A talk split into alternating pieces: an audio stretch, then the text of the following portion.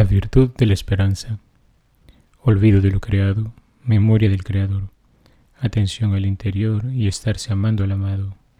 La Iglesia nos enseña que la esperanza es la virtud teologal por la cual aspiramos al reino de Dios y a la vida eterna como la felicidad nuestra, poniendo nuestra confianza en las promesas de Cristo y apoyándonos no en nuestras fuerzas, sino en los auxilios de la gracia del Espíritu Santo. Mantengámonos firme en la confesión de la esperanza, pues fiel es el autor de la promesa, dice la carta de los Hebreos capítulo 10 versículo 23. El Espíritu Santo que Él derramó sobre nosotros con largueza por medio de Jesucristo nuestro Salvador, para que justificados por su gracia, fuésemos constituidos herederos en esperanza de vida eterna. De la carta de San Pablo a Tito capítulo 3 versículos del 6 al 7. Al decir que es una virtud, estamos diciendo que se trata de una disposición firme y estable hacia el bien y que obra a modo humano en el concurso de nuestro intelecto y voluntad. Con el adjetivo teologal o teológica estamos haciendo por un lado referencia a su origen. Dios le infundió en nuestra alma el día del bautismo. Es uno de los grandes regalos que el Señor nos ha dado al hacernos partícipes de su vida eterna. La virtud de la esperanza responde al anhelo de felicidad puesto por Dios en el corazón de todo hombre. Por naturaleza, todo ser humano vive buscando la felicidad. Vemos que ante las dificultades del día a día, grandes o pequeñas, el hombre siempre anda en busca de paz, de sosiego, de algo que calme su corazón y lo consuele. El sufrimiento que produce el pecado y sus consecuencias revelan en el hombre una profunda insatisfacción, y aun cuando éste se encuentra caminando en la vía del bien, luchando contra el hombre viejo, descubre en sí mismo que existe otro modo de vivir, al cual Cristo responde brindándole sus auxilios divinos, iluminando su camino con su palabra y concediéndole sus gracias por la oración y los sacramentos, de tal modo que fortalecido se lance con mayor ahínco en la conquista de la tierra prometida. Pero aquella confianza en que esa palabra no fallará proviene de la esperanza, pues sabe que su anhelo un día llegará a convertirse en una realidad concreta. En este punto, fe y esperanza se entretocan, pues lo que cree la primera lo anhela la segunda. Por la virtud de la esperanza, todas las actividades del hombre se dice que son purificadas en su intención, pues por ella buscamos ordenarlas al reino de los cielos. Quien sabe que forma parte de la iglesia peregrina, sabe que se encuentra en camino, y en este movimiento ningún paso es del todo indiferente. Cada acción debe ser orientada a la consecución de nuestro fin último, es decir, que por la esperanza relativizamos todo en vistas al cielo, consideramos las cosas en cuanto son útiles para nuestra salvación. Es la virtud que se encuentra tras aquel famoso adagio latino, cuido cada eternitatem. ¿De qué aprovecha esto para la vida eterna? Podría ser que en el correr del día a día, de hora en hora y de minuto en minuto, no siempre tengamos presente en acto esta búsqueda del cielo en cada actividad, pero al hacernos buenos propósitos al inicio de la jornada, esta intención estará presente de modo virtual, es decir, como subyacente y como impulsora en todas nuestras acciones. Se realizará como una cualidad de nuestro modo de actuar y solo dejará de estarlo si se rechaza abiertamente por la comisión de un pecado mortal. La esperanza cristiana también produce ciertos frutos protege del desaliento, sostiene en todo desfallecimiento, dilata el corazón en la espera de la bienaventuranza eterna. El impulso de la esperanza preserva del egoísmo y conduce a la dicha de la caridad. La esperanza cristiana nos reanima y nos lleva a contemplar nuestra historia como historia de salvación. Ella ayuda también en la purificación de nuestra memoria de aquellos factores que en muchas ocasiones nos llevan a la melancolía y tristeza. Por definición, la memoria es la facultad del alma que retiene las especies inteligibles, a lo que llamamos recuerdos. Todo cuanto conocemos de alguna manera u otra queda registrado ahí. Al recordar los beneficios recibidos y honrar a Dios por ellos, en lo que llamamos gratitud, y al recordar las promesas de futuro que nos han sido prometidas, anhelándolas con profundo amor y viva confianza en que Dios es fiel y llevará a cabo lo que nos ha anunciado, nosotros hacemos ejercicio de esperanza tal y como lo hacía el antiguo pueblo de Israel, que hacía memoria de los grandes acontecimientos en los que Dios había intervenido en su historia. Eso es lo que el Papa Francisco llama memoria deuteronómica, y de ahí retomaba nuevas fuerzas de aquel pueblo para lanzarse a la conquista de aquella tierra que le fue prometida en herencia a Abraham. Así tenemos por un lado, hemos visto ya que la fe actúa en el entendimiento, en nuestro modo de conocer, dándonos un horizonte nuevo, viendo todas las cosas en perspectiva sobrenatural. Y la esperanza nos recuerda hacia dónde apunta aquella fe y nos hace anhelar aquello que nuestra fe cree. Por tanto, este es un gran don que el Señor nos ha dado y hemos de cuidarlo, tanto más cuanto que a nosotros no se nos ha prometido un reino terreno, sino el cielo, la bienaventuranza eterna, la comunión plena con el amor, estar en el gozo de la Santísima Trinidad, en la alegría eterna de Dios junto con sus ángeles y santos, el llegar a estar con aquel que da sentido a nuestras vidas, el poder estar en la presencia del amor que cambió para siempre la historia de la humanidad y en ella nuestra historia personal, aquel del que dijo San Pablo, me amó y se entregó la muerte por mí. Gálatas 2.20. Decía el Papa Benedicto, nosotros necesitamos tener esperanzas, más grandes o más pequeñas, que día a día nos mantengan en camino, pero sin la gran esperanza que ha de superar todo lo demás, aquellas no bastan. Esta gran esperanza solo puede ser Dios, que abrace el universo y que nos puede proponer y dar lo que nosotros por sí solos no podemos alcanzar. De hecho, el ser agraciado por un don forma parte de la esperanza. Dios es el fundamento de la esperanza, pero no cualquier Dios, sino el Dios que tiene un rostro humano y que nos ha amado hasta el extremo a cada uno en particular y a la humanidad en su conjunto. Su reino no es un más allá imaginario situado en un futuro que nunca llega. Su reino está presente allí donde Él es amado y donde su amor nos alcanza. Solo su amor nos da la posibilidad de perseverar día a día con toda sobriedad, sin perder el impulso de la esperanza en un mundo que por su naturaleza es imperfecto.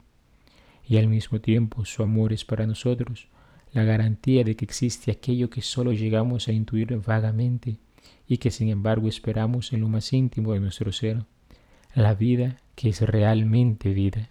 Ya que es grande el don, también la Iglesia nos previene de los pecados que atentan contra él. Los pecados contra la esperanza cristiana, estos son la desesperación y presunción. En el primer caso, el hombre deja de esperar de Dios su salvación personal, el auxilio para llegar a ella o el perdón de sus pecados. Se opone a la bondad de Dios, a su justicia, porque el Señor es fiel a sus promesas y a su misericordia. Los maestros de vida espiritual dicen que la desesperación viene de dos vicios, la asidia y la lujuria. Santo Tomás de Aquino dice que el objeto de la esperanza ciertamente es el bien arduo asequible, aquello que es difícil pero que se puede lograr, sea por uno mismo o por otro.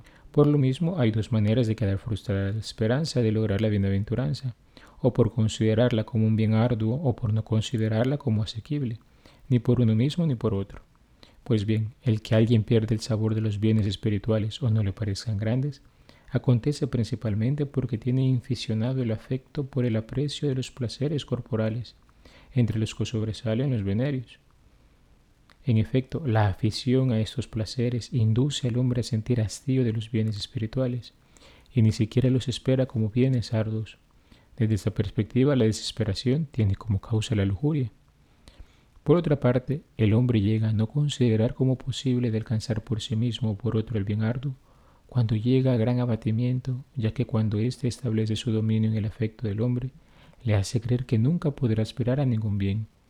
Y como la asidia es un tipo de tristeza que abate el espíritu, engendra por lo mismo la desesperación, dado que lo específico de la esperanza radica en que su objeto sea algo posible. Lo bueno y lo arduo pertenecen también a otras pasiones. Por eso la desesperación nace sobre todo de la siria, si bien también puede nacer igualmente de la lujuria, como se dijo anteriormente. En el segundo lugar, en el pecado de presunción podemos distinguir dos clases. O bien el hombre presume de sus capacidades esperando poder salvarse sin la ayuda de lo alto, o bien presume de la omnipotencia de la misericordia divina, esperando tener su perdón sin conversión y la gloria sin mérito. Se dice que esto procede habitualmente de la vanagloria y la soberbia. Nuevamente escuchemos a Santo Tomás que nos aconseja en este punto y nos expone las razones por las cuales se da esta presunción. Una se funda en el propio poder, dirá, intentando como posible lo que excede la propia caridad.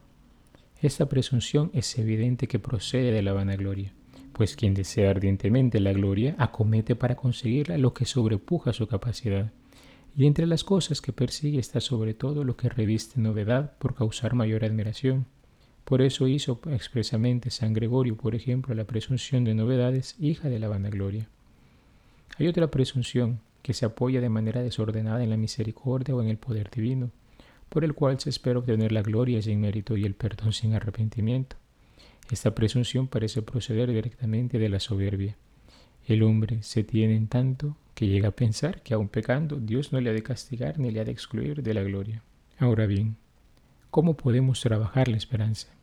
En primer lugar y ante todo hay que pedir al Señor la gracia de poder crecer en ella, ya que de Dios nos viene, a Él hemos de suplicarla. Luego hemos de disponernos a su crecimiento trabajando en algunos puntos. Consideremos, por ejemplo, las palabras de Jesús en el Evangelio de San Juan capítulo 15, versículo 15. Sin mí nada pueden hacer. Es decir, sin la gracia de Dios no podemos absolutamente nada. Y arrojémonos en sus manos confiando totalmente en su amor, porque como diría San Pablo, todo lo puedo en aquel que me fortalece. Filipenses 4:13. La salvación se ofrece a todos, pues Dios quiere que todos los hombres se salven y lleguen al conocimiento de la verdad. Pero hemos de cooperar con docilidad a su gracia. Si tropezamos, incluso si caemos, clamemos al Señor como San Pedro, Señor, sálvame. Volvámonos hacia Él, pongamos nuestra mirada en Él. Busquemos su gracia y su bondad en el sacramento de la reconciliación frecuentemente. Recordemos las palabras del Papa Francisco en una de sus primeras intervenciones luego de su elección. Dios no se cansa de perdonarnos. Y confirme su propósito de enmienda, entremos en la conversión del corazón. Y hasta este punto, esto es lo que hemos de hacer con todas las virtudes teologales, pero particularmente para trabajar la esperanza hemos de buscar anhelar con cada vez más fuerza los bienes del cielo, contemplando como los placeres desordenados, la búsqueda malsana de honores, aplausos y respetos humanos, son todos efímeros, todos pasan, pero Dios no se muda. Las cosas de este mundo valen en cuanto nos ayudan a granjearnos los gozos eternos del cielo. Y si en esta tierra tenemos la dicha de gozarnos en el amor de nuestra Madre la Iglesia, de nuestros familiares y amigos, de contemplar las maravillas de la creación, de alegrarnos en los consuelos divinos de la oración. Recordemos que ellos son solo anuncios de lo que está por venir, que si acaso son como el maná, pero el verdadero banquete vendrá después. Así conforme vamos progresando iremos perdiendo la angustia por el día de mañana, confiando en la providencia de Dios tanto en el orden natural, como dice Jesús en el Sermón de la Montaña, o en el sobrenatural. Nuestra oración se irá simplificando nuestro desprendimiento de las cosas de la tierra se hará más perfecto y nos iremos uniendo a Dios con una confianza cada vez mayor. Nada podrá detener el alma si ella quiere seguir adelante a toda costa. Dios que la llama una vida íntima de unión con Él, le tiende su mano divina con la garantía absoluta de su omnipotencia, misericordia y fidelidad a sus promesas. El mundo, el demonio y la carne le declararán guerra sin cuartel.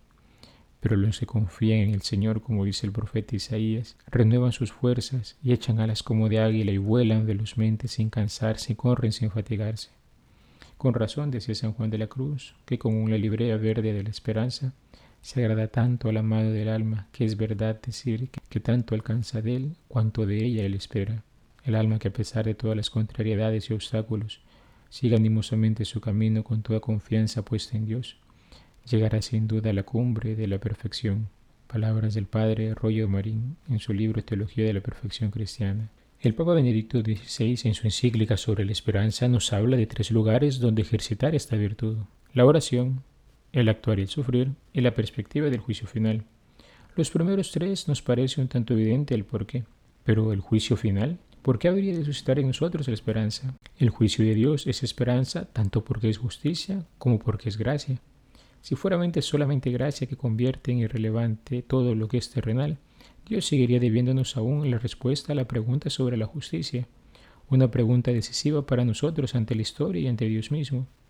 Si fuera pura justicia, podría ser al final solo un motivo de temor para todos nosotros. La encarnación de Dios en Cristo ha unido uno con otra, juicio y gracia, de tal modo que la justicia se establece con firmeza todos nosotros esperamos nuestra salvación con temor y temblor, como diría Pablo en Filipenses 2.12. No obstante, la gracia nos permite a todos esperar y encaminarnos llenos de confianza al encuentro con el juez que conocemos como nuestro abogado, el Paráclitos. 1 de Juan 2.1. Meditar la segunda venida de Jesús, por tanto, también nos llena de esperanza respecto al juicio, porque aquel día se nos revelará cómo en el orden de Dios todo fue previsto para el bien de los que ama, incluso aquellas situaciones que en algún momento parecieron injustas. Ese día no quedarán cabos sueltos y se conocerán realmente la bondad, y se conocerá realmente la bondad que animaba el corazón de tantos hombres que pasaron desapercibidos ante los ojos del mundo. Ya el cura de Ars solía decir, solo ese día se conocerá, por ejemplo, todo el bien que se hizo en un confesionario. Pero también la misericordia de Dios se manifestará, porque ¿quién juzga sino aquel que dio su vida por nosotros? Ahí veremos cuánto Él nos amó y cómo nunca nos castigó como merecían nuestras faltas, y cómo nos dio mucho más de lo que podríamos haber ganado con nuestros méritos. Ese día se verá como Dios nunca se dejó ganar en generosidad.